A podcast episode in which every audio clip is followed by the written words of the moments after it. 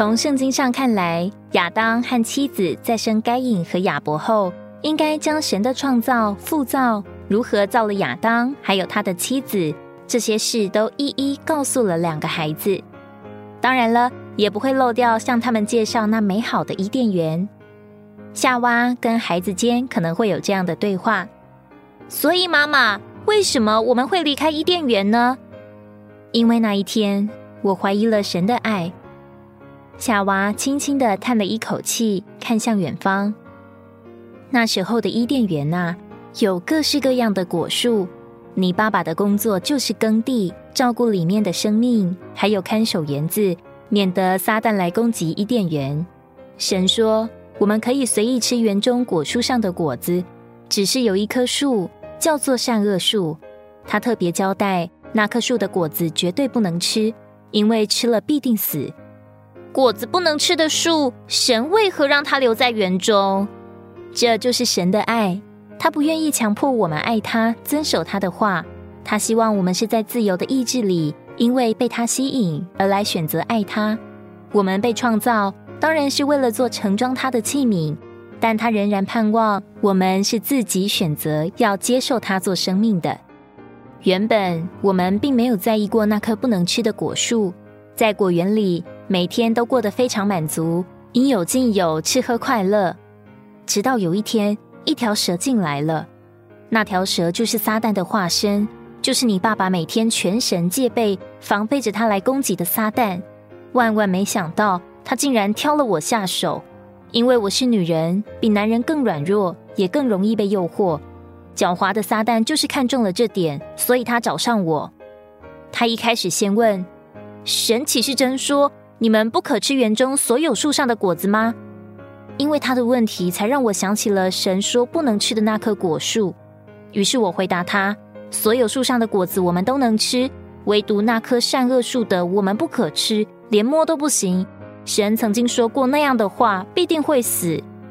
没想到那时，蛇却告诉我一个我从未想到的答案：其实你们并不一定会死，只是你们吃了，眼睛就会变明亮，就能够像神一样晓得是非善恶。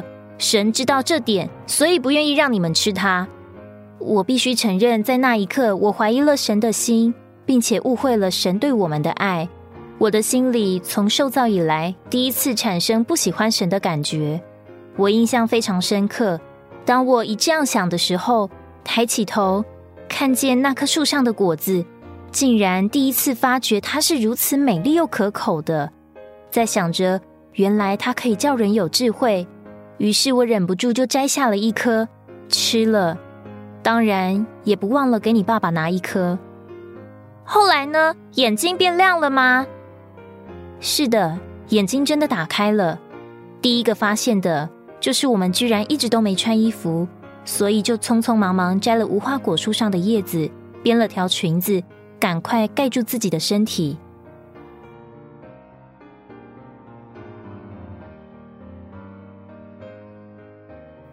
伊甸园里有两棵分别代表两种不同源头的树，一棵是作为伊甸园中心的生命树。源头是神自己，内容、性质和结果都是生命。另一棵树叫做善恶知识树，乃是指明那背叛神之撒旦死亡的源头。为什么不直接称作死亡树呢？因为这棵树并非直接指明撒旦，而是先指明神以外的一切事物，然后间接指明撒旦。因为撒旦喜欢将自己躲藏在一切神以外的事物背后。这些事可分为知识、善和恶这三类。就算是看来美好、正确的事，只要不是神自己，都会被撒旦利用。